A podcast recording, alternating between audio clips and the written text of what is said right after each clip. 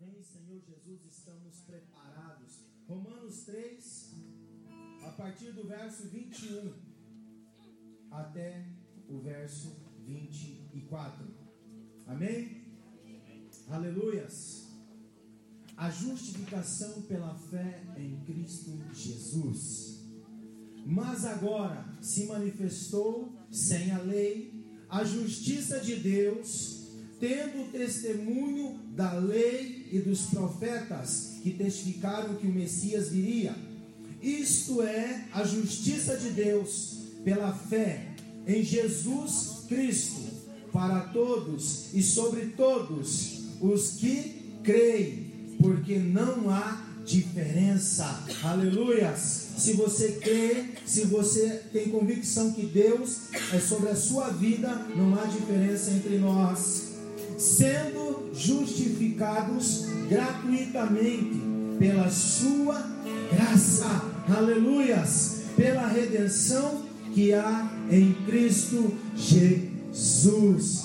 Glória a Deus. Aleluia, irmãos. A palavra do Senhor aqui do apóstolo Paulo está dizendo que eu e você fomos justificados gratuitamente pela graça de Jesus, pela redenção, pelo sacrifício que Jesus fez lá na cruz do Calvário para a remissão do meu pecado e do seu pecado.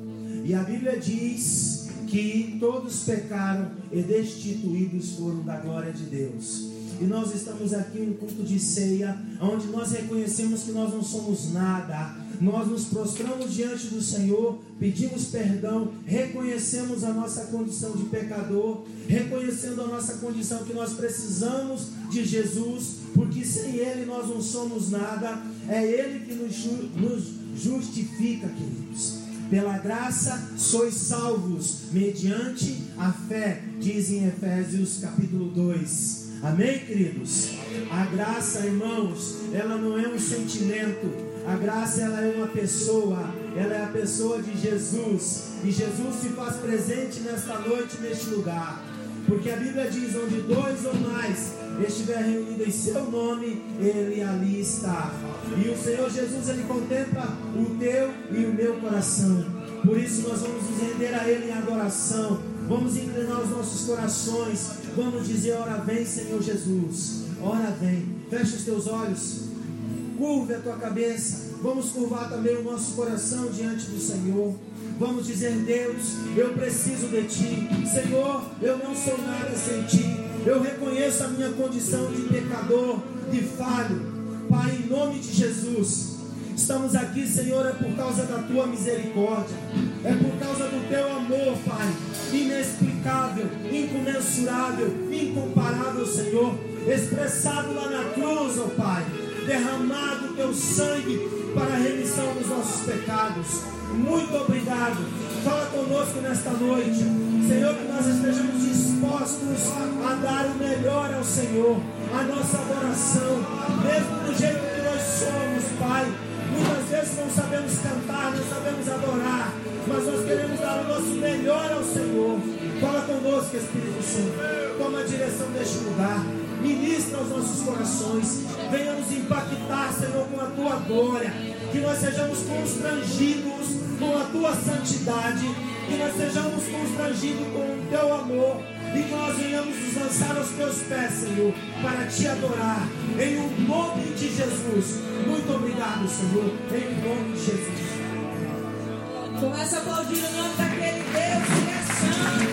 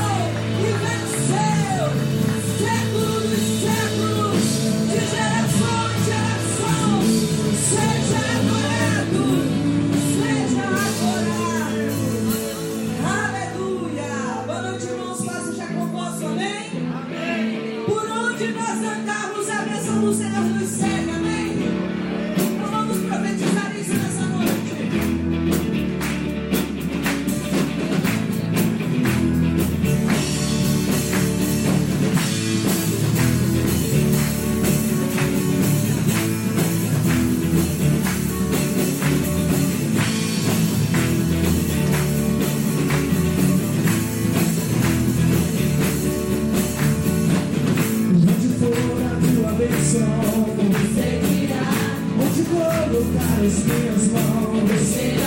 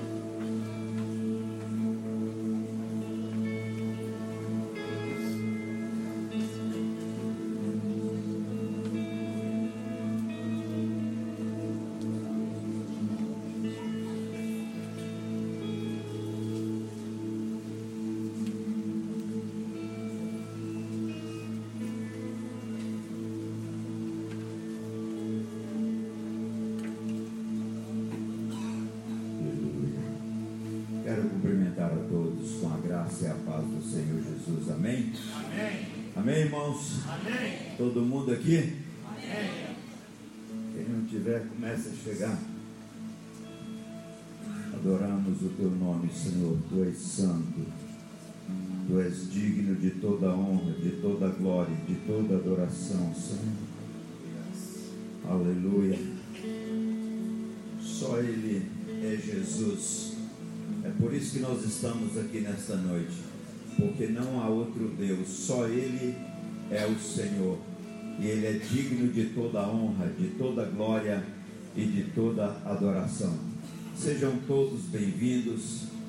Você veio aqui porque você ama ao Senhor, você tem um compromisso com Ele e Ele é especial na sua vida, na sua família e mesmo com as nossas falhas, nós estamos aqui nesta noite para adorá-lo, porque somente o Senhor é o nosso Deus. Amém, igreja? Amém. Nesse mesmo espírito de adoração, nós vamos estar agora adorando ao Senhor com a nossa fidelidade. Você tem a liberdade agora de sair do teu lugar e ver, consagrar o teu dízimo, a tua oferta e adorar ao Senhor porque Ele é digno.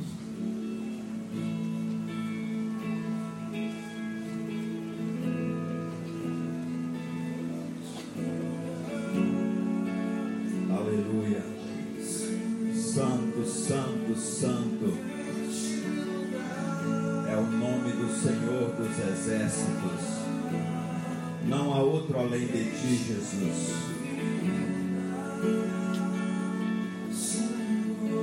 As crianças podem vir aqui, nós vamos estar orando.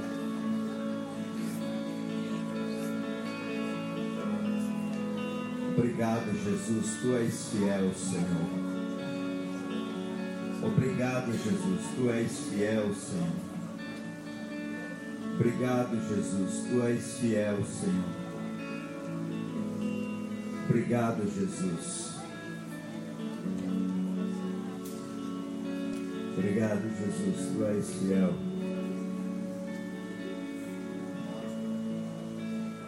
Tu tem gente de toda raça, tri- tribos e línguas. Aleluia. Índio, alemão, indiano.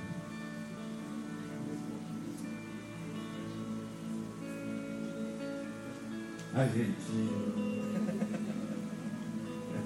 Ela ficou escondendo ali para ver se não descobria ela. né? Vamos orar. Senhor, nós abençoamos a vida destas crianças. Nós profetizamos sobre a vida dessas crianças, Senhor, um futuro promissor. Aqui, Senhor, estão os profetas do futuro, os pregadores do futuro, os mestres do futuro. Senhor, estão aqui pessoas que o Senhor usará profundamente em nome de Jesus. Pai, nós te louvamos pelo teu grande amor. Nós oramos, Senhor, para que o Senhor esteja abençoando a vida dos professores e que os professores, ó Deus, pela tua graça, possa transmitir a vida de Cristo para a vida destas crianças. Que eles sejam canais para abençoar a vida dessas crianças, Pai. Em nome de Jesus. Amém. Ô Laura. Ô Laura. Você entrou no meio da tribo aqui também, foi? Agora a tribo sua é a tribo da velha Lídia.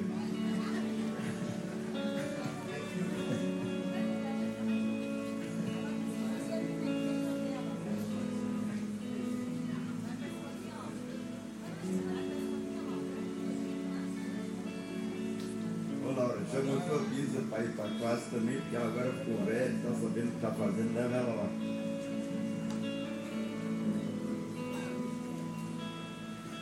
Ô, Val, me ajuda ela a descer a escada ali, Val, me leva ela lá na sala. Ajuda, Val, me aí. Ela já não tá, ela tá meio gaga, leva junto com a Laura lá, para ela ficar na escola das crianças lá. Só que é gente boa. né? Tivemos que trocar o colchão dela esse mês, nem o colchão estava aguentando ela mais. Só a dor está feliz com a sogra dele. Né? Hã? Amém, glória a Deus nas alturas. ah e agora, você sabia que ela agora trocou o pastor dela, agora ela não tem, não é, não sou mais pastor dela. Ela disse que o pastor dela agora é o Sérgio, o Sérgio chega arreganhando para ela. Trocou já. Eu já expulsei ela da minha tribo lá, ela já não faz mais parte da minha tribo. Oh Jesus, cuida dessa velha. Tem misericórdia de nós. Então vamos, vamos para a Bíblia, deixa a ver do lado. Abra sua Bíblia em Êxodo, capítulo 14. Glória a Deus.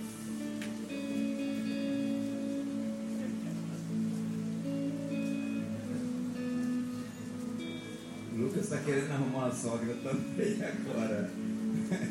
Você está no caminho, velho. Criar sogra, a mulher é fácil criar, mas sogra não é fácil.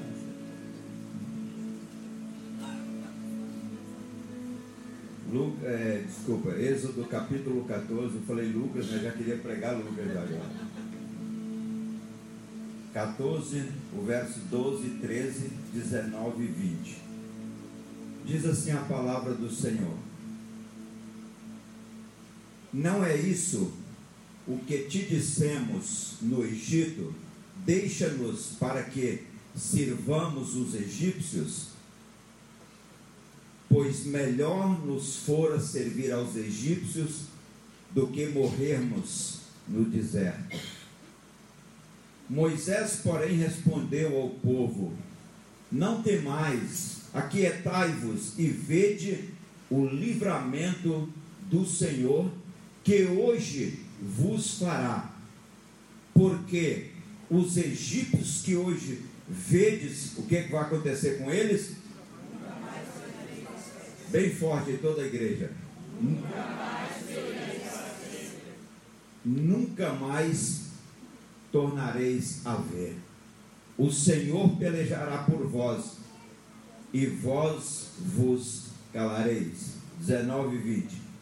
Então o anjo do Senhor que ia adiante do exército de Israel se retirou e passou para trás deles. Também a coluna de nuvem se retirou de diante deles e se pôs atrás deles. E ia entre o campo dos egípcios e o campo de Israel. Quem tem uma tradução diferente só nessa parte, o campo dos egípcios e o campo de Israel? Tem alguma tradução diferente? A nuvem era escuridade para aqueles e este esclarecia e para estes esclarecia a noite. De maneira que em toda noite este e aqueles. Quando fala que estes e aqueles, está falando de quem? Dos Israel e dos egípcios. Não puderam aproximar. Que interessante isso, irmãos. Isso aí eu conheço por outro nome. Eu conheço isso pelo cuidado de Deus e livramento de Deus. Mas vamos orar e vamos pedir que o Espírito Santo possa ministrar os nossos corações nesta noite. Pai, em nome de Jesus, nós estamos aqui, Senhor, diante da tua presença. Senhor, que presença maravilhosa, que amor tão grande. Senhor, este amor é um amor inexplicável. E nós viemos aqui nesta noite, Senhor, porque nós te amamos, Abba e nós queremos te servir de todo o nosso coração. Nós queremos te adorar. Senhor, eu oro para que esta palavra nesta noite ela entre nos nossos ouvidos e desça ao nosso coração e cause um impacto tremendo em nossas vidas. Espírito da verdade, toma as nossas vidas nesta noite. Fala conosco, meu Senhor. Nós calamos a voz do inimigo, nós calamos a voz do próprio eu, nós proibimos que o inimigo roube a semente nesta noite. Fala conosco, meu Senhor. Nós te pedimos em o nome de Jesus. Amém. Podeis nos assentar.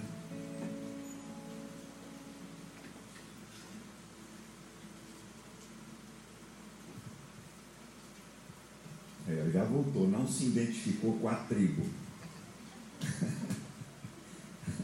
Quando fica um pouco fora da tribo, já não se identifica mais. O ser humano é, é bem assim. Queridos, eu quero falar um pouquinho aqui nessa noite o Deus do Deus que peleja pelos seus. Quem aqui já sentiu algum dia Deus pelejando por você? Levanta a sua mão. se ele não pelejasse? Irmãos, se Deus não pegasse a nuvem que está na frente e o anjo que está na frente e botasse atrás aqui, o que, que ia acontecer com esse povo? Quem conseguiria fazer uma dissertação nessa noite? Acho que qualquer um conseguiria fazer. Irmãos, tem hora que Deus pega o anjo que está na frente e coloca atrás para te livrar. Deus pega o anjo que está atrás e coloca na frente para te livrar. Sabe por quê? Porque Ele te ama. Ele peleja por você. Mas uma coisa nós aprendemos a fazer na vida é reclamar. Lembra da mensagem que eu preguei aqui? Quem reclama pede duas vezes o, problema. Reclamar significa pedir duas vezes o problema. Quando você nasceu, se você não chorou, o médico já te ensinou a reclamar no primeiro dia. Acertou logo uma palmada boa e disse: Hoje você vai reclamar. Queridos, e não foi diferente com o povo de Israel. Queridos, o homem foi o grande projeto da criação de Deus. Diferente de tudo, e se destacou entre tudo que Deus havia criado, fisicamente, espiritualmente, intelectualmente, tudo isso Deus fez diferente no homem, para que ele se tornasse a essência da sua criação, desenvolvendo toda a sua capacidade, para que o Criador fosse exaltado pelo homem. Se isso tivesse acontecido, o paraíso não teria acabado, mas hoje o mundo que nós vivemos seria o que? O paraíso. Irmãos, Deus nos criou diferente de tudo que Ele criou. E depois que Ele nos criou diferente de tudo que Ele criou, Ele viu que ainda não estava bom. Porque quando Ele olhou tudo que Ele havia criado, todos tinham uma companheira, mas o homem não tinha. E Deus fez cair um sono profundo sobre ele, tirou uma das suas costelas e disse: Agora essa aqui vai ser tua companheira, carne da tua carne. Criou uma mulher muito corajosa. Foi a única pessoa que eu ouvi na vida que teve coragem de ouvir uma cobra falando e não correu, e ouviu a cobra. Porque até hoje, se você encontrar por aí uma cobra falando, certamente você não vai esperar, você vai correr ou vai dar um jeito de matar ela, mas essa foi corajosa, a companheira que Deus criou para o homem. Ela teve coragem de ouvir cobra falando, ainda teve coragem de obedecer a cobra. Queridos, mas a vida segue. O homem, com tudo isso que Deus fez por ele, com a maneira tão especial que Deus criou o homem, um dia ele pecou contra Deus. E esse pecado trouxe uma consequência, e nesse tempo aqui, especificamente falando, uma escravidão. Quanto tempo de escravidão o povo enfrentou nesse período? 430 anos de escravidão. Queridos, e interessante que Deus nunca deixou de se preocupar com o ser humano. Em toda a história, mesmo com o pecado, com a desobediência, Deus sempre se preocupou conosco. Irmãos, Deus, Ele é um Deus tão especial. O amor de Deus, Ele me constrange. O amor de Deus, ele é tão grande. O amor de Deus, ele é inexplicável, ele é incomensurável. Irmãos, não tem explicação o amor de Deus. E ultimamente, o amor de Deus, ele tem me constrangido de uma maneira muito profunda. Quando nós olhamos hoje, irmãos, a humanidade da maneira que está, talvez a atitude melhor que Deus poderia tomar seria dissipar tudo. Irmãos, a humanidade está vivendo uma situação muito complicada. Hoje eu liguei a televisão ali um pouquinho e passou uma reportagem nessa madrugada em São Paulo, um lugar chamado Paraisópolis.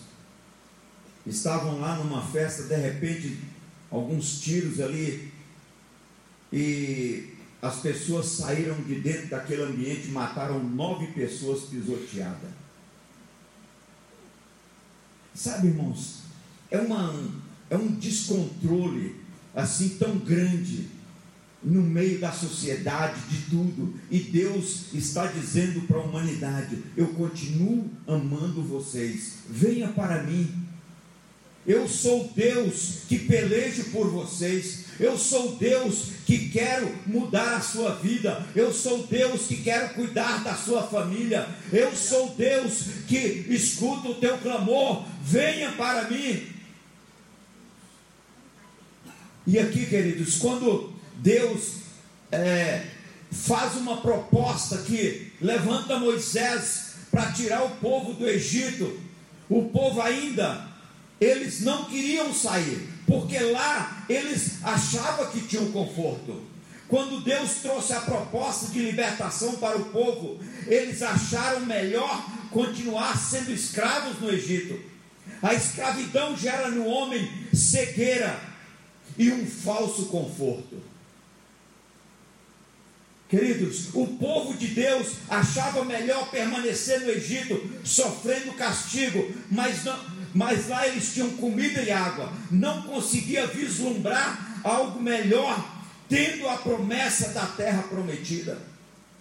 O povo sabia que existia a promessa da terra prometida, porque quando o povo entrou no Egito, eles entraram no número de 60 e sete pessoas.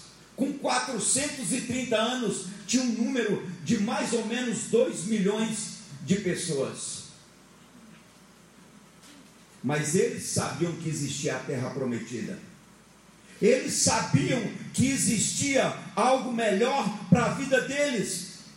Mas para eles ter a carne, para eles ter a água, para eles ter a comida, era melhor do que sair para a terra prometida. Agora, eu faço uma pergunta para você. Hoje no mundo é diferente, irmãos?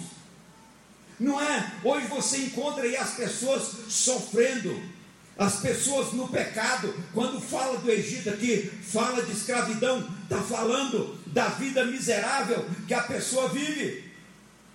E muitas vezes você encontra por aí, não é muito difícil para encontrar, é bem fácil é só você bater na primeira porta por ali, você encontra as pessoas que estão vivendo na escravidão, estão vivendo no Egito. Você chega lá, faz uma proposta que Deus tem algo melhor para a vida dela, ela não acredita. Ela prefere viver na vida miserável que está vivendo, porque o Egito ele oferece um falso conforto para as pessoas. Não saia daqui não. Você tem sua religião, você tem a religião do seu pai, você tem a religião do teu avô. Queridos, nós não estamos aqui pegados ou apegados a uma religião. Nós estamos aqui acreditando que existe um Deus que pode nos resgatar do Egito e nos dar vida e vida com abundância, queridos. Nós estamos aqui porque nós acreditamos no Deus que tirou aquele povo do Egito, e o Deus que está aqui hoje é o mesmo Deus que tirou o povo do Egito. E ele continuará sendo Deus, e ele jamais mudará, porque Ele é o Alfa, o Ômega, Ele é o princípio, Ele é o fim de todas as coisas. Agora deixa eu falar uma coisa aqui para vocês, queridos. A mente de escravo, de escravo, ela serve com medo, mas a mente do livre, ela serve porque sabe que conquistou. A mente de uma pessoa escrava, ela serve com medo.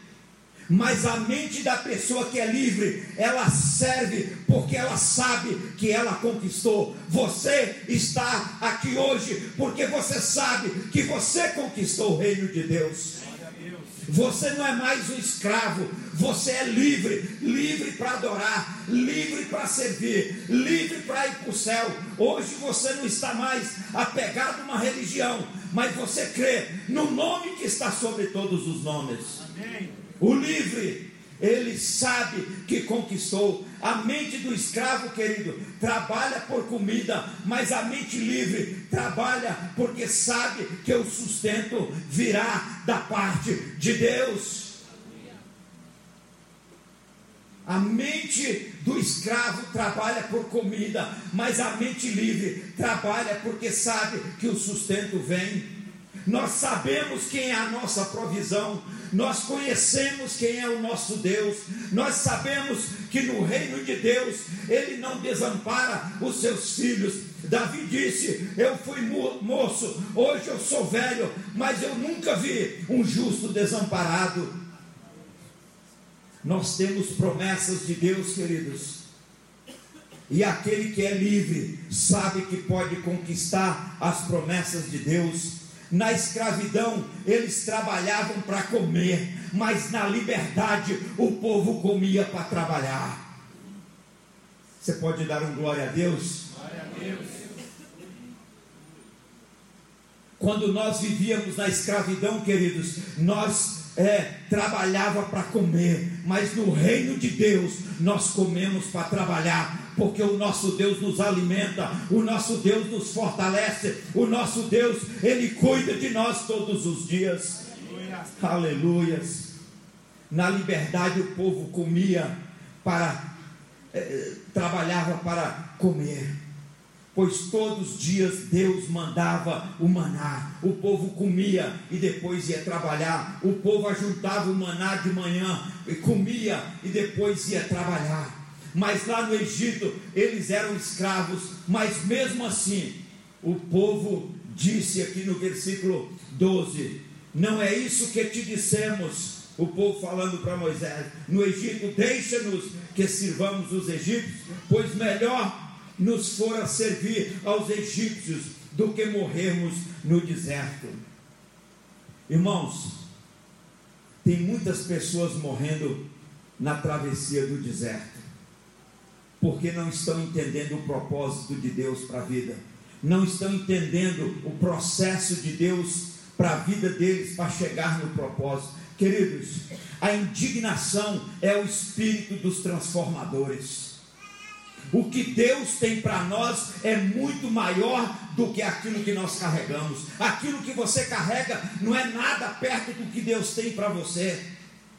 Precisa existir dentro de nós um espírito de indignação pelas coisas erradas do mundo. Nós não podemos conformar com as coisas deste mundo, mas nós temos que transformar pela renovação da nossa mente para que nós possamos experimentar qual seja a boa, agradável e perfeita vontade de Deus. Aleluia. Irmãos, tem muita gente satisfeita só com a boa vontade, mas Deus não quer que você esteja satisfeito com a boa vontade.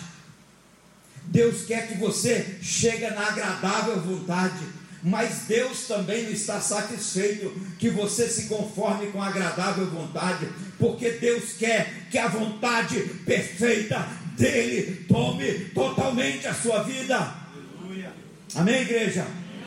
Nós temos que buscar a vontade perfeita de Deus, e isso só acontece quando nós temos um espírito de indignação contra tudo aquilo que vai contra a vontade de Deus. Nós não podemos nos conformar com este mundo. Nós não podemos ficar no conforto e na cegueira, na escravidão, porque o Senhor nos fez livres e livres para servir a Ele. A Bíblia diz que esse é o tempo que Deus está procurando os verdadeiros adoradores que adoram o Pai em espírito e em verdade. Esse não é tempo de nós brincarmos de ser crente. Isso não é tempo de brincarmos com o Evangelho. É tempo de tomarmos decisão. Ah, pastor, a minha vida é difícil. Eu conheço um Deus que transforma. Eu conheço um Deus que muda. Eu conheço um Deus que liberta. Eu conheço um Deus que te dá vitória. E o diabo não pode impedir. Amém, igreja? Amém. Eu conheço esse Deus eu sei o que ele fez na minha vida, eu sei o que ele fez na vida daqueles que têm se entregado em espírito e verdade, eu sei o que ele tem feito na vida daqueles que crêem nas promessas. Mas muitos têm parado no deserto, muitos têm parado em tempos de crises. Queridos, no tempo de crise, é um tempo de nós avançarmos, não é tempo de nós pararmos. Eu estava estudando ontem e eu quero falar para você que uma coisa muito interessante. Para mim foi muito interessante. Eu descobri, estudando ontem, que a palavra crise ela significa a mesma coisa no, no original da cama que a mulher vai dar à luz. A palavra crise. Ela tem o mesmo significado da cama que uma mulher vai dar à luz. Talvez para você pareça estranho, mas você vai entender. Depois da crise ela tem o quê? Alegria. Ela teve que passar pela crise.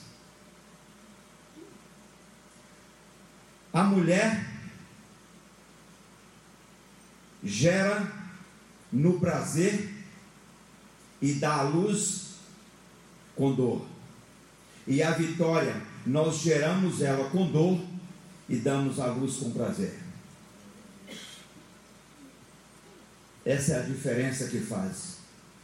E a cama, a crise é a cama que você deita para gerar a tua vitória.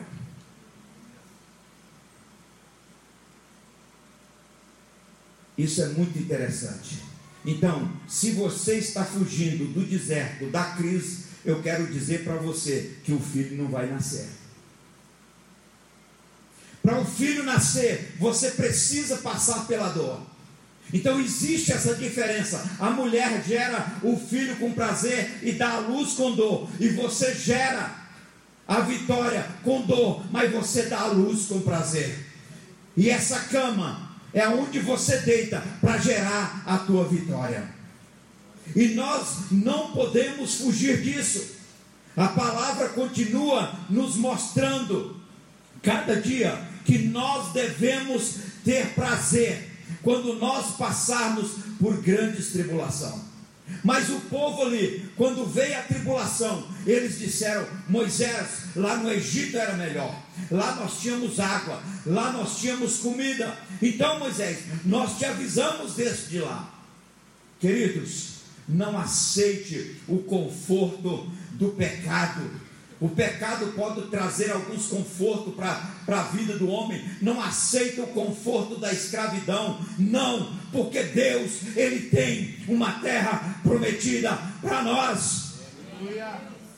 A, a, a crise, ela pode gerar uma dor em você, mas daqui uns dias a vitória vai trazer o prazer na sua vida. Quando você entrar na terra prometida, você não lembrará mais da crise que você passou. Até hoje, eu nunca ouvi uma mãe dizendo assim: Eu não tive prazer de ter o filho, eu tive dores, mas eu tive o prazer de tê-lo. Queridos, nós precisamos entender: nós não conquistamos nada de mão beijada, nós precisamos nos esforçar. Queridos, o plano que Deus projetou através de Moisés para libertar o povo da escravidão, também projetou através de Jesus para libertar o mundo que vivemos. Aquele povo desobediente, aquele povo que viveu na escravidão, Deus projetou um plano para libertá-los, e conosco não foi diferente. Deus projetou também um plano, por isso que nós estamos aqui hoje, porque se não fosse o plano de Deus, certamente nós não estaríamos aqui. Mas nós estamos aqui hoje porque Deus projetou um plano para nos resgatar do mundo do pecado e nos transferir para o reino do seu amor. E para surpresa nossa, qual está sendo a resposta da humanidade? Irmãos, qual é a resposta da humanidade para a morte de Jesus lá na cruz do Calvário? Para vocês terem ideia, irmãos, tem países que nem se pode entrar lá com uma Bíblia. Muito menos pregar o Evangelho. Essa é a resposta da humanidade para um Cristo que um dia entregou a sua vida lá na cruz do Calvário. Mas hoje nós estamos aqui e nós temos o privilégio de amar e servir ao Senhor. Amém, igreja? Amém. Queridos, a Bíblia diz lá em João no capítulo 3, o versículo 18 diz assim: Quem crer nele não está condenado, mas quem não crê já está condenado. E a condenação é essa: que a luz veio ao mundo, mas os homens amaram mais as trevas do que a luz. E o versículo, os versículos seguintes diz: aquele que pratica o mal, ele não vem para a luz, para que as suas obras não sejam manifestas, porque elas não são feitas em Deus. Mas aquele que pratica a verdade, ele vem para a luz, a fim de que suas obras sejam manifestas, porque elas são feitas em Deus. Você está aqui hoje porque as obras de Deus, a luz de Deus resplandeceu na sua vida, e hoje o teu prazer é que esta luz resplandeça através da sua vida. Amém? Amém? Glória a Deus. Queremos amar o mundo, queridos, e as coisas que no mundo há, pois nele encontramos tudo que a nossa carne deseja. Não importa o castigo que sofremos. Irmãos, a Bíblia diz, lá em 1 João 1,15: Não ameis o mundo e nem as coisas que no mundo há. Aquele que ama o mundo, o amor do Pai não está nele. O mundo passa com a sua concupiscência, mas aquele que serve a Deus permanecerá para sempre. Tudo isso, irmãos, às vezes, queridos, eu aconselho pessoas que muitas vezes a gente fica triste porque a gente não vê um esforço da pessoa de superar uma mínima coisa para entrar no reino de Deus ou para viver no reino de Deus. Sabe, irmãos, tem gente que quer que Deus faça tudo. Queridos, Jesus já morreu na cruz. Ele não há nada mais que ele possa fazer para você ser salvo, a não ser você tomar uma decisão de segui-lo. Jesus já morreu na cruz. Às vezes as pessoas dizem assim: Meu Deus, será que Deus não vai fazer nada por isso? Mas será que Jesus tem que vir morrer de novo? Para você entender que ele morreu, para você entender que ele que você deve participar do reino dele. Queridos, se Jesus vier e morrer na cruz umas três vezes, as pessoas continuam rebeldes ainda contra ele.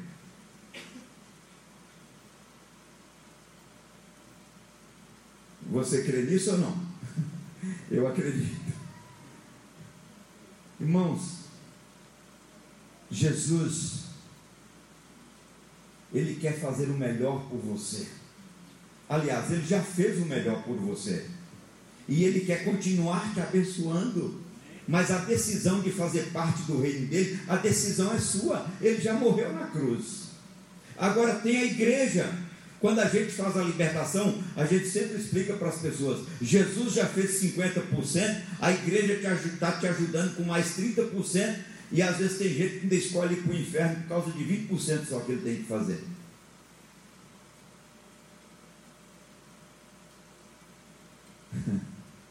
E se você está recebendo aqui agora à noite, é uma ajuda para permanecer no reino de Deus. É o Senhor dizendo: não desista no deserto, eu sou teu Deus, eu sou a tua vitória, eu, eu tenho uma terra prometida, a Canaã está pela frente, Canaã não está no deserto, o deserto é o tempo de crise, passa por ela e você vai entrar na terra prometida. Mas deixa eu fazer uma pergunta aqui para vocês. O povo que estava no deserto entraram na terra prometida, sim ou não? Irmãos, nós precisamos ter cuidado. Deus falou: enquanto essa geração de murmuradores não morrerem, eu não vou colocar o povo na terra prometida. O que era para acontecer em 40 dias aconteceu em 40 anos. Irmãos, muitas vezes as nossas atitudes, a nossa maneira de agir, nós interrompemos, nós atrasamos os planos de Deus. Se você está aqui nesta noite, olha aqui para mim, deixa eu te dar um conselho. Seja, seja um cara decidido, seja uma pessoa decidida. Aquilo que você precisa decidir, decida para servir a Deus. Se você mente, se você é, tem um vício, se você engana. Irmãos, Deus não tem problema com pecado, não. Deus perdoa pecado, Deus tem problema com engano. Só que tem gente que acha que pode enganar Deus, mas é eles que ficam enganados. Deus não tem problema, irmãos. O problema Deus tem com pessoas que todo dia se arrepende e está praticando a mesma coisa. Então Deus não tem problema com o pecado. O pecado Deus perdoa. Agora o enganador é terrível. Nós precisamos entender isso, irmãos, que nós precisamos tomar uma decisão definitiva. O céu é uma realidade. Amém, Amém igreja? Mas o inferno também é uma realidade. E não existe três lugares. Antigamente a igreja católica pregava que existia o purgatório, mas agora o Papa disse que já não tem mais o purgatório, já ficou mais difícil. Agora só tem o céu e o inferno mesmo. Então não tem mais jeito. Antigamente eles diziam que ia lá e pagava uns tempos lá de penitência lá e depois voltava, né? Mas aí descobriram que o negócio não é bem assim, né? Agora só tem os dois mesmo. Então, e para completar, quando morreu o rico e o Lázaro, Lázaro estava lá no céu, numa boa, e o rico sofrendo muito, e pediu que molhasse na ponta do dedo e tocasse nele. Né? Aí Jesus falou: Sabe que não tem esse jeitinho aqui não. Quem está de lá não passa para cá, e quem está de cá também não passa para lá. Não, mas pede para avisar para o meu povo lá na terra, que lá na terra tem os profetas, tem os pregadores lá. Então, se eles quiserem ouvir lá, eles ouvem e aceitam. Mas aqui é assim. Quando você sai daqui, querido, você sai preparado. A Bíblia diz lá em Coríntios, no capítulo 5, verso 8, 10, diz ali que nós vamos prestar conta de tudo que nós fizemos, tanto de bem como de mal. Então, se você pensa que está aproveitando as coisas desta vida, eu quero te informar que a Bíblia diz que nós não devemos amar o mundo e nem as coisas que no mundo há. Queridos, pensar numa vida que acaba aqui é tentar enganar a si mesmo. você tentar pensar numa vida que acaba aqui, você está tentando enganar a si mesmo. Lá em Hebreus, no capítulo 9, 27, está escrito assim: Ao homem está ordenado a morrer uma só vez. Depois disso, segue-se o juízo. Depois disso, segue-se o juízo. Então, a vida, queridos, não acaba aqui. Nós vamos prestar conta dos nossos feitos. Nós vamos chegar perante Deus. É por isso, irmãos, que nós precisamos diligentemente. A palavra fala lá em Romanos que nós devemos procurar diligentemente consertar as nossas vidas. O tempo de conserto é o tempo que se chama hoje. O tempo de se entregar ao Senhor é o tempo que se chama hoje, é o tempo que se chama agora. A Bíblia fala: se você mentia, não minta mais, se enganava, não engane mais, se roubava, não roube mais. Esse é o tempo, queridos. Nós não podemos tentar enganar a nós mesmos que a vida acaba aqui. Não, nós vamos prestar conta. Existe um apocalipse e ele vai se cumprir. Com certeza absoluta ele vai se cumprir. Eu não tenho dúvida disso, que ele vai se cumprir. No verso 13, diz assim: Moisés, porém, respondeu ao povo: Não temais, aquietai-vos e vede o livramento que o Senhor hoje vos fará.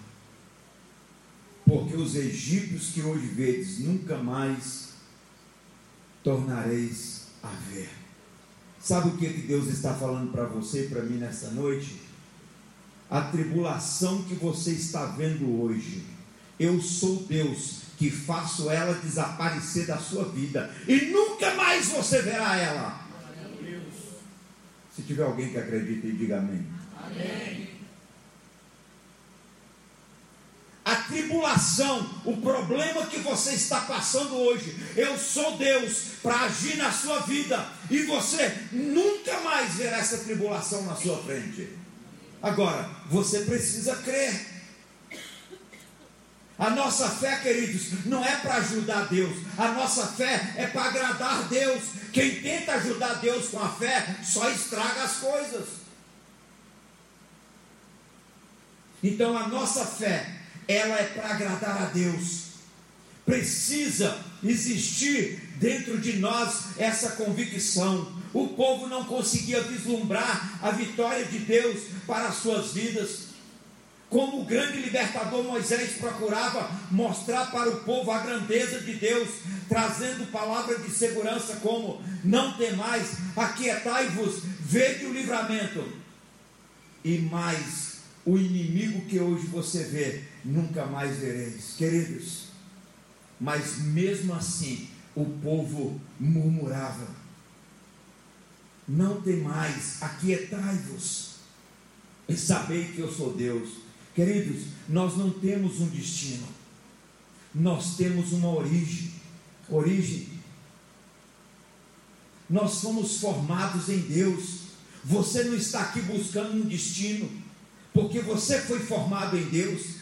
A Bíblia diz em Gênesis 1, 26 que Deus criou o homem, a sua imagem e a sua semelhança o criou. Nós não somos seres humanos vivendo experiências é, espirituais, nós somos seres espirituais vivendo uma experiência humana, porque nós fomos criados em Deus. A nossa origem foi em Deus. Nós não viemos aí, como diz, por um acaso. Não. Da explosão do Big Bang. Não. Nós viemos, nós fomos criados por Deus. E a Bíblia diz que todo final da tarde Deus parava e olhava e dizia que tudo que ele criou era bom.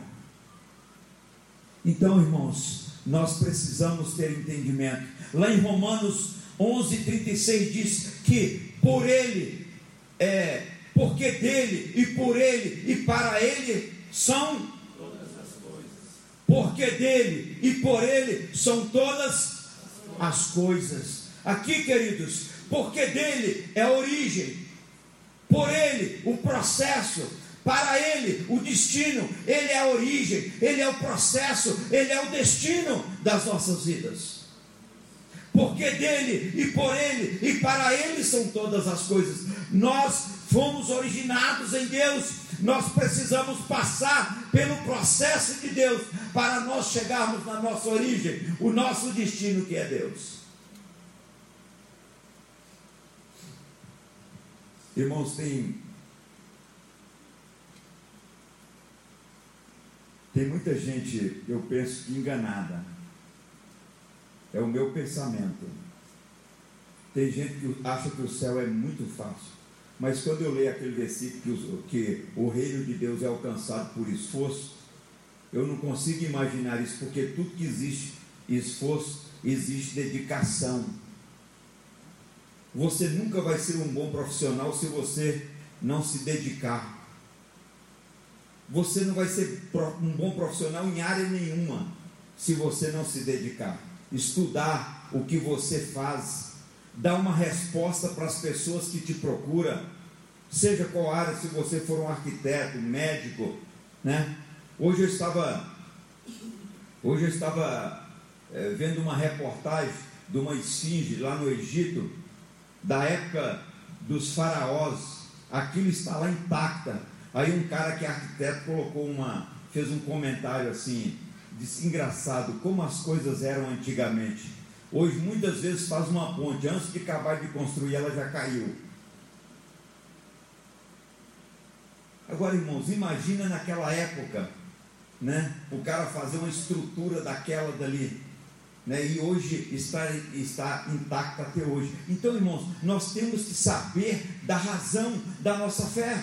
Nós temos que saber fazer apologia do que nós cremos, do que nós pregamos, do que nós ensinamos, daquilo que nós fazemos. Nós temos que saber fazer apologia. Irmãos, tem profissional que você vai conversar com ele, com duas conversas você sabe que ele é profissional.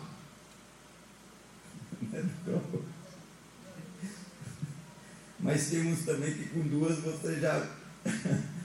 Você fala assim: tu não vai cortar minha barriga, não não vai dar certo, você vai costurar errado. Vai cortar metade da tripas. Irmãos, André, André, André é bom profissional caboclo, eu vou ensinar ele bem, doutor, vou pegar, estou pegando ele, eu vou te ajudar lá na, na, no negócio lá, o caboclo vai ser bom. Irmãos, nós precisamos, sabe, nos render. Sabe, irmãos, nós não confiamos em Deus o tanto que nós deveríamos confiar. É verdade ou não é? Nós não confiamos, irmãos. Irmãos, se nós nos entregássemos a maneira que nós deveríamos entregar, certamente, irmãos, nós teríamos um outro padrão de vida, com certeza. Veja o que Isaías diz lá em Isaías 43 e 10. Nós já vamos finalizar. Para que saibais e me entendais e me creais que eu sou o mesmo. George, por favor, abre esse, é, abre esse texto, Isaías 43 e 10. Eu gostaria que você colocasse de pé e lesse bem alto esse, esse texto. Isaías 43 e 10. Para você ver, preste atenção nesse versículo. Vós sois as minhas testemunhas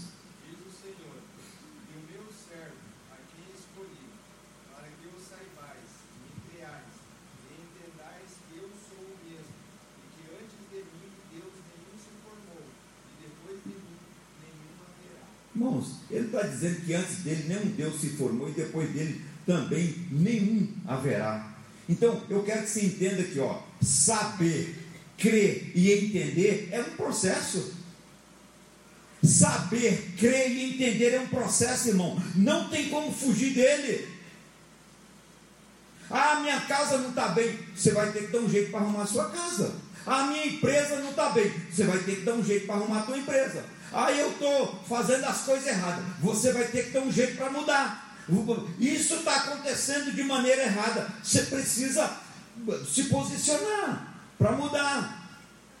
Se você não se posicionar, a coisa vai continuar errada. Aí eu tenho que perdoar, mas eu vou ver se amanhã vai dar, depois eu vou. Queridos, salvação a gente não brinca. Então, saber, crer e entender é um processo.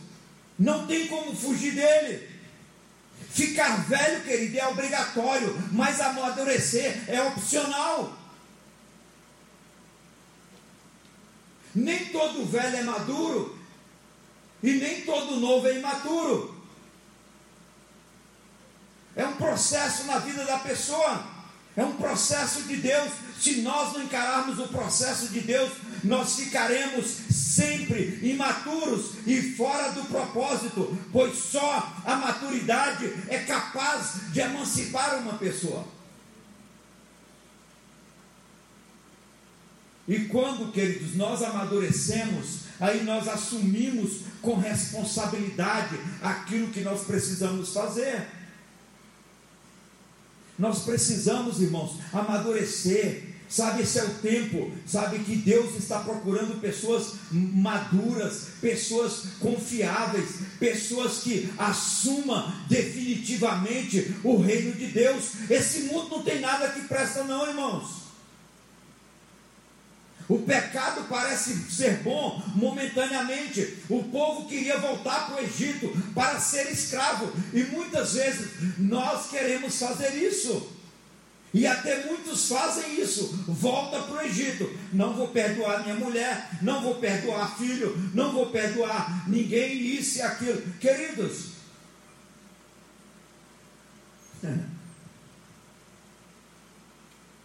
Às vezes eu não consigo entender algumas coisas. Tem muitas pessoas que às vezes saem da igreja porque ela não suporta uma pessoa que está dentro da igreja.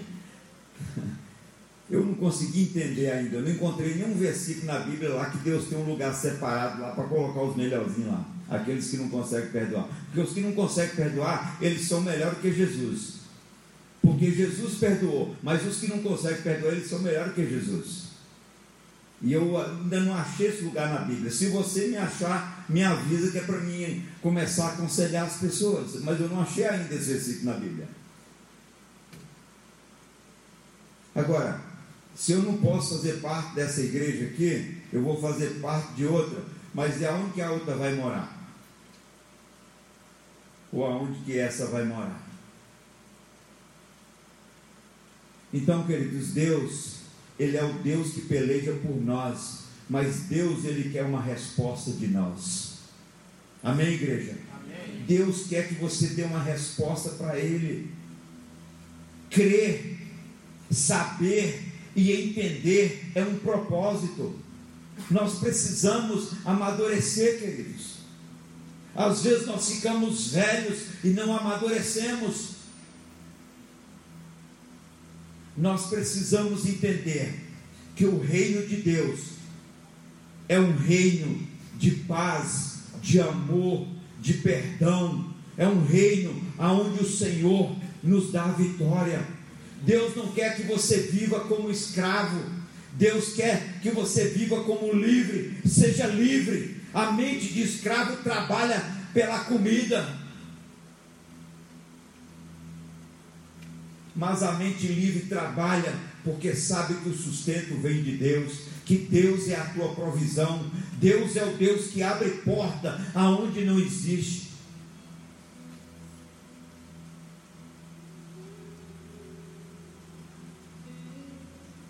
E o Senhor, Ele quer te dar o melhor, mas você precisa deixar nascer dentro de você um espírito de indignação pelas coisas deste mundo.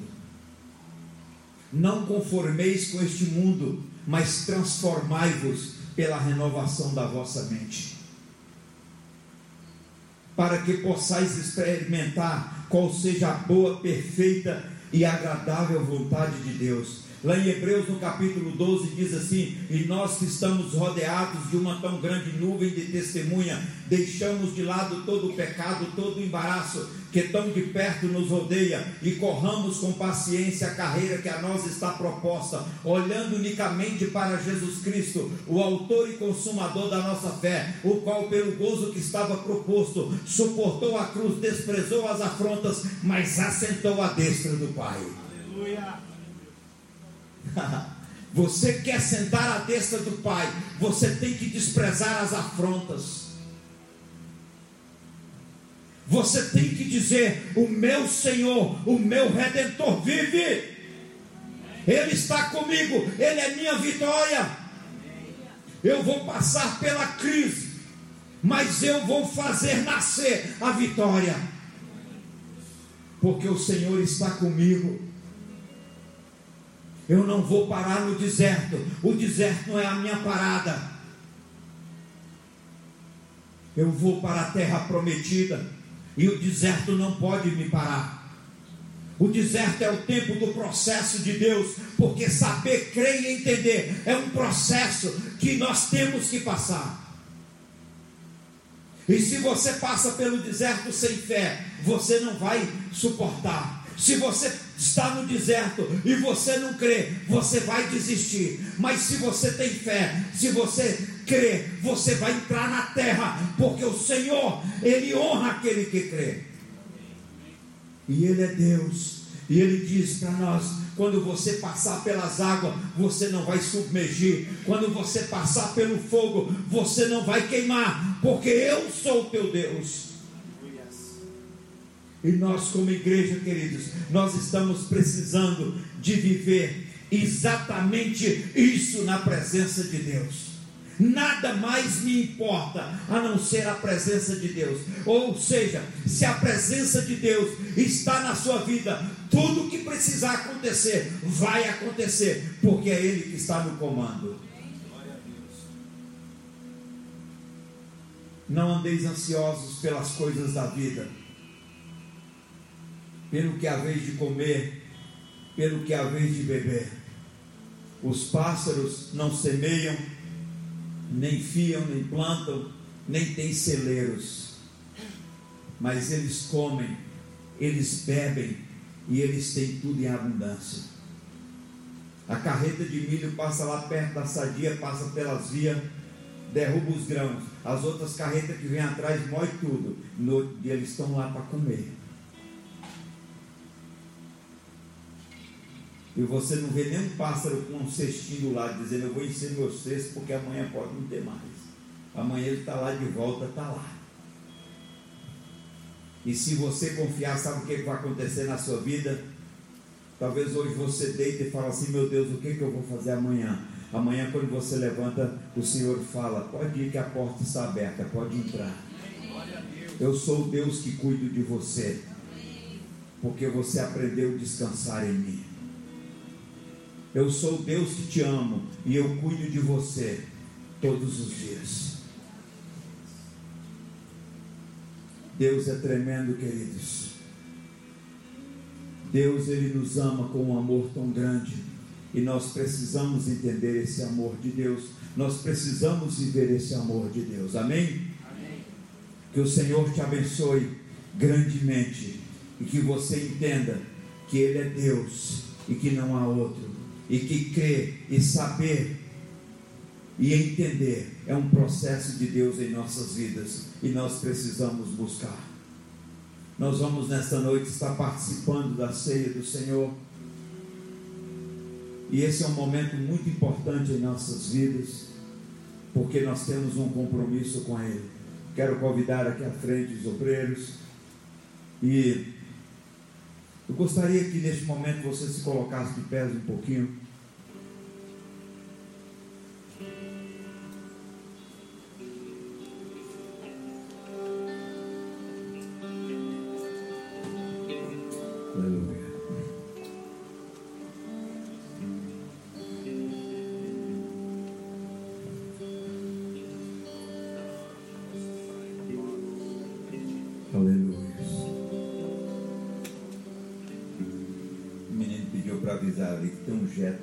Que está com o vidro aberto. Não sei.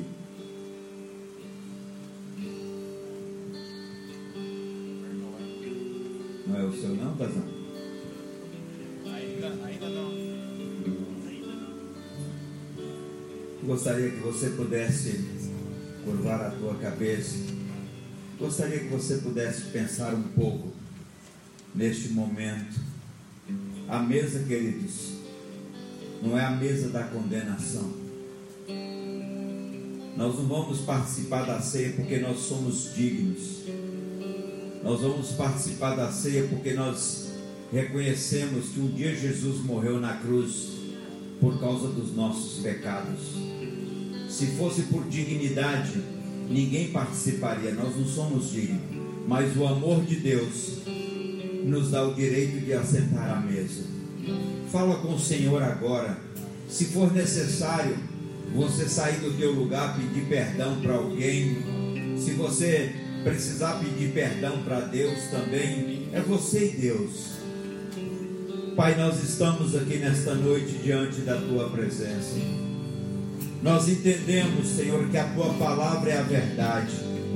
E a tua palavra ela liberta e transforma a vida do homem. Senhor, nós sabemos que crer e entender é um processo em nossas vidas. Por isso, Senhor, nesta noite, ouvindo, Senhor, mais de maneira clara a tua palavra, Espírito Santo de Deus, faça-nos entender os teus propósitos. Nós não estamos aqui, Senhor, simplesmente para passar um tempo. Existe um propósito do Senhor para as nossas vidas. E nós sabemos que nós temos a promessa da terra prometida. E eu te peço agora, meu Senhor, sonda os nossos corações. Sonda o coração de cada um. Deus, nós não vamos sentar à mesa porque nós somos dignos. Nós vamos sentar à mesa porque a tua graça e a tua misericórdia nos alcançou, o teu perdão nos alcançou. Senhor Jesus, libera agora a tua bênção, o teu perdão sobre a vida da tua igreja, Senhor. Aquele que neste momento, Senhor, está reconhecendo, está confessando de todo o coração. Eu sei que o Senhor não tem problema com o pecado, o Senhor tem problema com o engano porque muitos não conseguem viver uma vida de integridade. Mas nesta noite, Senhor, nós nos rendemos aos teus pés. Sonda, Senhor, os nossos corações. Nós te pedimos perdão nesta noite. E nós queremos, Senhor, chegar nesta mesa limpos de mãos e puros de coração. Nos ajuda, Pai, nós te pedimos agora, em nome de Jesus. Nós vamos adorar ao Senhor, adore ao Senhor e se entrega a Ele mesmo de todo o teu coração neste momento. O Senhor, Ele te ama. O Senhor não quer que você morra no deserto, mas Ele quer que você atravesse o deserto e entre na terra prometida. Aleluia.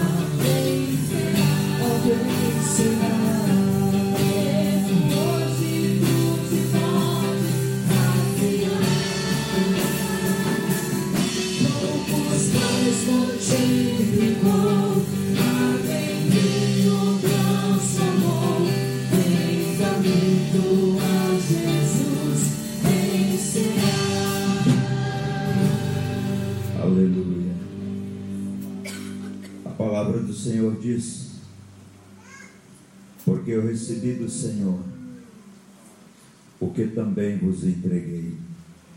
Que o Senhor Jesus, na noite em que foi traído, tomou o pão e, tendo dado graças, o partiu e disse: Isto é o meu corpo que é dado por vós, fazei isto em memória de mim. Por semelhante modo, depois de haver ceado, tomou também o cálice, dizendo: Este cálice é a nova aliança no meu sangue, fazei isso todas as vezes que beberdes em memória de mim.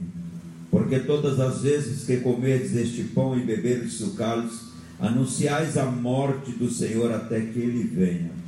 Por isso, aquele que comer o pão ou beber o cálice do Senhor, vivendo no pecado ou vivendo indignamente, será réu do corpo e do sangue do Senhor. Examine-se, pois, o homem a si mesmo e coma do pão e beba do cálice. Como eu disse, queridos, a mesa que não é a mesa da condenação. Mas o Senhor diz: examine-se, pois, o homem a si mesmo. Aquele que come e bebe indignamente estará comendo condenação para a sua própria vida. É assim que a Bíblia está dizendo. Mas você não precisa ficar na condenação, porque o Senhor, Ele já rasgou o véu e hoje você tem liberdade de entrar na presença dEle, de se render a Ele, de confessar o pecado. É como eu disse, queridos, Deus, Ele não tem problema com o pecado, Ele tem problema com o engano. Então, não vive. Se você está tentando enganar Deus, você está enganando a si mesmo. Se renda a Ele definitivamente, se entregue a Ele definitivamente, conserta a tua vida, conserta a tua casa, conserta o teu trabalho, aonde que for necessário, conserte, porque o Senhor, Ele te ama, Ele quer o melhor para você, Ele quer que você atravesse o deserto. E entenda os propósitos do saber, do compreender a Sua palavra, qual é a dimensão e a profundidade. Por isso, eu te peço nesta noite que você possa realmente fazer essa entrega em nome de Jesus. Ele te ama, sabe? Nada, nada deste mundo vale a pena. O amor de Deus é tudo que nós precisamos. Eu vou orar consagrando os elementos da ceia, depois serão distribuídos. Quando você receber, espere uns pelos outros, para que juntos possamos participar. Pai, em nome de Jesus, nós estamos aqui nesta noite, Senhor, com os nossos corações alegres, porque nós temos o privilégio de sermos participantes do Teu reino. E nesta hora nós oramos consagrando, ó Deus, os pães, os cálices, pedindo a tua bênção, que aquele que participar seja curado, restaurado, fortalecido e tenha vida e vida com abundância. Nós estamos aqui, Senhor, nesta noite participando, porque nós sabemos que temos um compromisso contigo, Abba. E eu sei, Senhor, e tenho convicção que o Senhor vai voltar para buscar uma igreja que está preparada para ter o um encontro contigo, pois o Senhor disse na tua palavra: vocês devem fazer isso até que eu volte e vocês possam cear juntamente comigo. E nessa hora, Senhor, nós vamos participar da ceia, porque nós sabemos que o Senhor é o nosso Deus e o Senhor nos convidou para sentar à mesa. Por isso, Senhor, nós abençoamos em nome de Jesus. Amém. Adore ao Senhor enquanto os irmãos estarão distribuindo. Se renda na presença dEle, porque é bom amar ao Senhor, é bom adorar a Ele. Oh Jesus, nós te amamos. Nós te amamos, Jesus.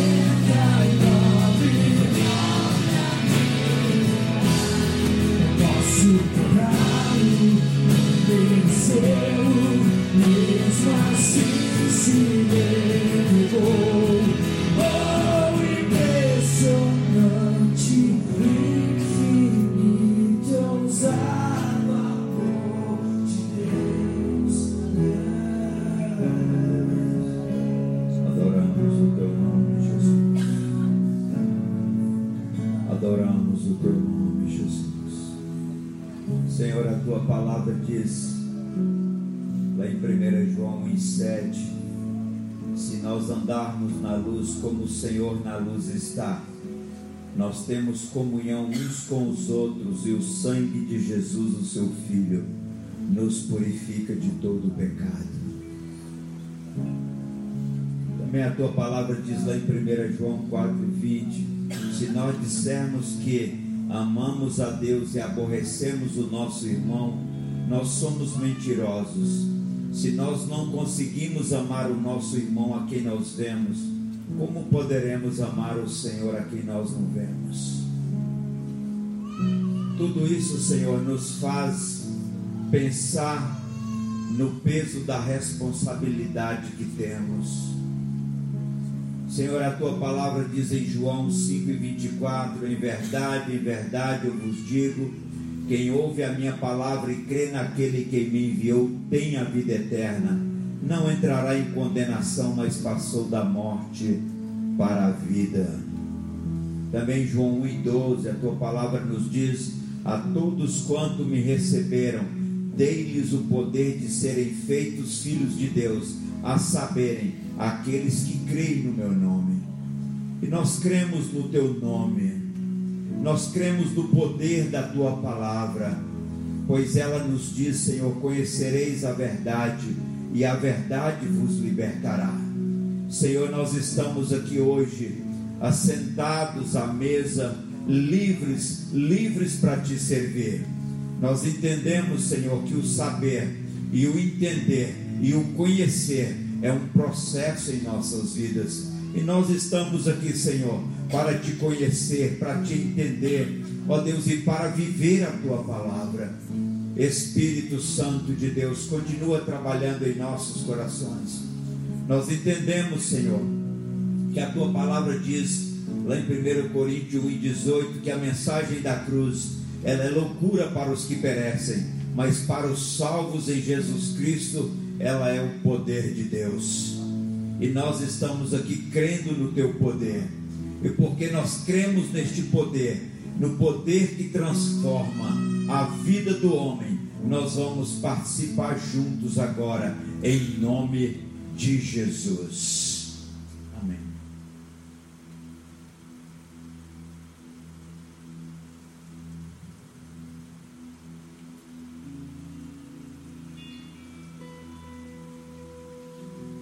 Obrigado, Jesus, porque nós temos o privilégio de sermos participantes do teu reino. Oh, meu Deus, nós andávamos errantes como ovelhas que não têm pastor,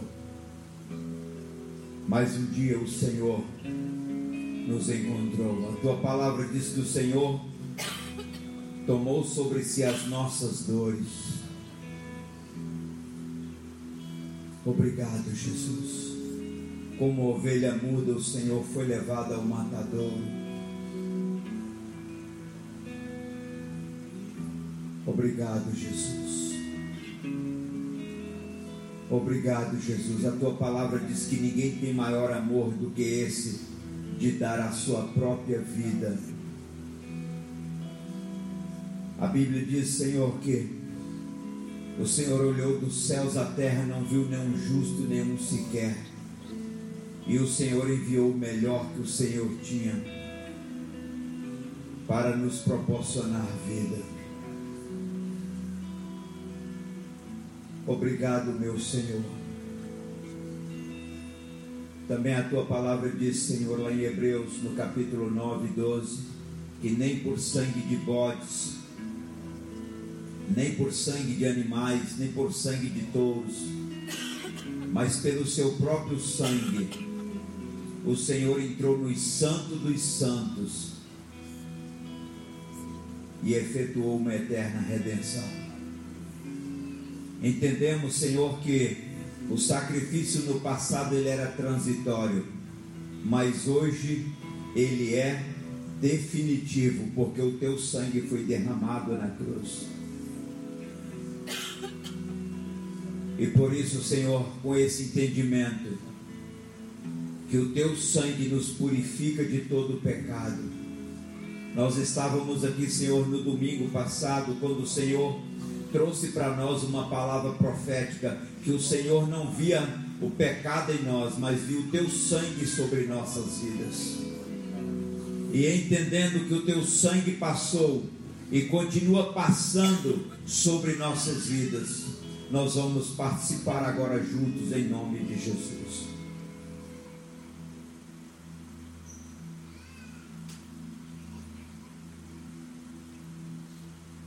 Se existe um motivo no teu coração de gratidão, agradeça a Ele. Agradecer a Ele não é dizer muito obrigado. Agradecer a Ele é reconhecer o sacrifício que Ele fez na cruz do Calvário. Agradecer a Ele é se render cada dia diante da presença dEle e dizer para Ele: Senhor, aqui está a minha vida. Eu quero oferecer a minha vida como sacrifício diante do teu altar. Se renda a Ele, se humilha na presença dEle.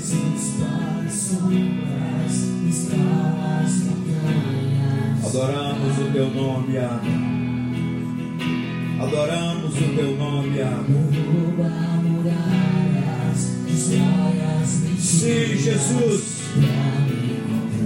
Sim, Deus, derruba. Jesus para sombras, Em nome de Jesus, Pai. pra me encontrar. Derruba muralhas, destrói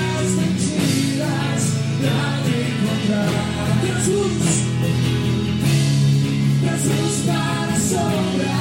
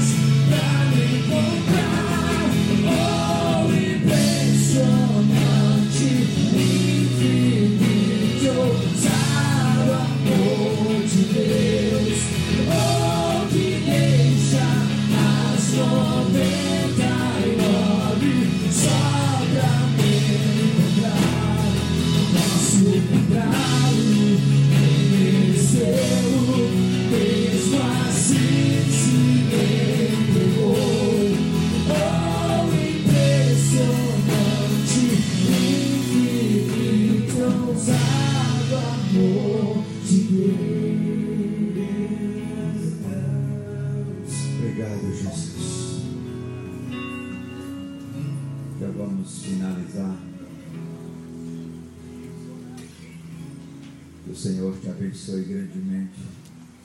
Todos vocês. Quem está aqui nos visitando pela primeira vez, levante a sua mão, por favor. Sejam bem-vindos em nome de Jesus.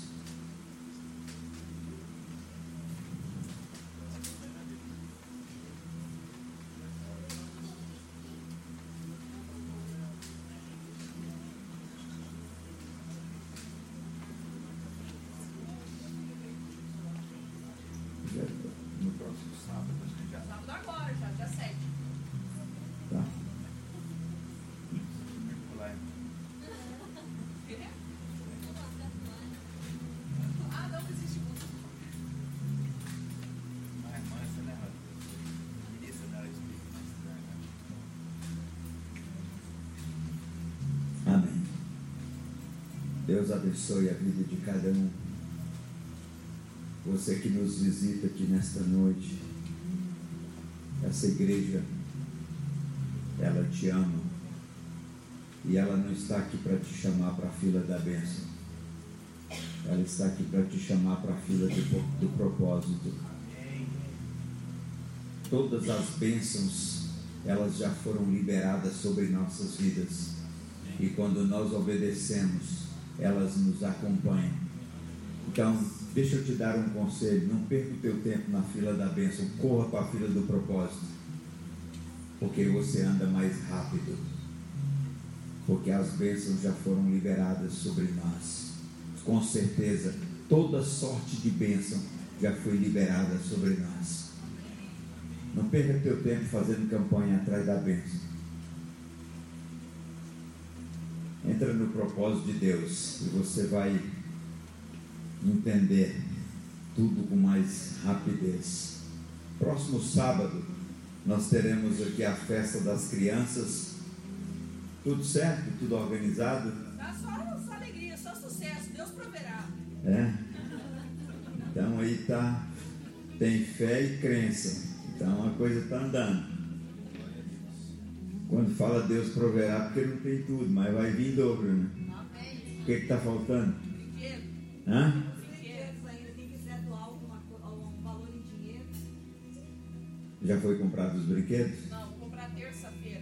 Então, se alguém ainda gostaria de estar ajudando na compra dos brinquedos, a gente faz a compra ali eh, direto na loja, né? Compramos para os meninos e meninas, né? Já vem uma quantidade, né? Então, se você gostaria de estar abençoando todos os anos, que já tem aí vários anos que nós fazemos aqui, vem em uma média de 120 crianças mais ou menos, vem e nós fazemos ali uma programação, né, distribuindo os brinquedos para as crianças no próximo sábado. Lembrando que no próximo sábado também nós teremos a programação do dia da Bíblia. Eu gostaria realmente que você priorizasse esse tempo.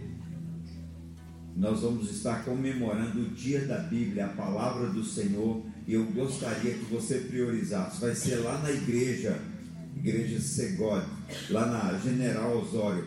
Sabe lá onde nós tínhamos a igreja antes? Na General Osório, tem ali a loja Zancan, aqueles. É, como é que ali, Valmião, que você tinha oficina? Está sendo lá agora. É, é, na rua principal, onde nós tínhamos a igreja, ele tem uma casa, tinha a igreja na cabeça da ponte, assim, tinha a igreja, aí depois tem uma loja de ferramenta, está entrando por aquela rua. Ele entrava antes pela rua de trás, mas eles alugaram agora. Até o Valmir teve uma oficina numa época, pela rua principal, na General Osório, tem um estacionamento bem grande.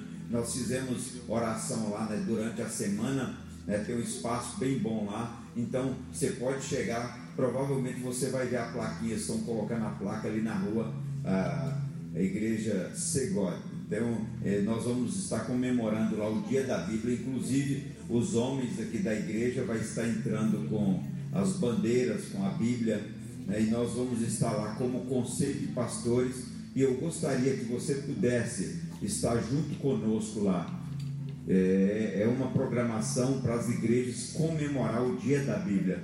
Por favor, gostaria que você pudesse estar. Amém? Então não esqueça desse compromisso. Vai ser no sábado. Nós não temos culto, né? Vai ser é, sete e meia, oito horas da noite. Você pode estar lá. Que Deus abençoe a todos. Também Amanhã nós teremos a reunião dos homens. Todos os homens estão convidados. Amém? Você que ainda não participou, você quer participar, quer convidar outras pessoas, você tem liberdade de convidar, né? E amanhã às 19h30, né, lá na edícula do Márcio, né, sempre fazemos lá. Se alguém precisa de carona, se alguém não sabe onde que é, entre em contato conosco e nós vamos providenciar. Amém? Vamos orar. Que Deus abençoe a todos e que você tenha uma semana esplêndida na presença do Senhor. Acho que é só isso, né? Terça-feira nós teremos o nosso culto aqui às 8 horas da noite. Sexta-feira também, às 8 horas da noite, nós temos culto aqui na igreja. Todos estão convidados a participar deste momento de adoração ao nosso Deus. Amém? Senhor, nós te agradecemos. Muito obrigado pelo teu grande amor. Obrigado por tudo que tens feito por nós. Obrigado, Senhor, por este culto abençoado na tua presença. Eu oro para que o Senhor dê a cada um uma semana esplêndida, uma semana, ó Deus, abençoada. Leva cada um para os seus lares em paz e que esta noite seja uma noite abençoada em nome de Jesus. E que agora o amor de Deus Pai, a graça do Senhor Jesus e a doce comunhão do Espírito de Deus seja com todos nós, hoje e sempre. E todos digam amém. amém. Que o Senhor te abençoe. Cumprimento teu irmão.